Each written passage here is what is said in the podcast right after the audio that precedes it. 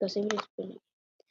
Oi, Bruna. Eu, que, eu queria, queria que você falasse sim sobre como é importante a saber, como é importante as pessoas saber aceitar a diferença do outro. Você pode falar sobre esse assunto? Te amo, te adoro.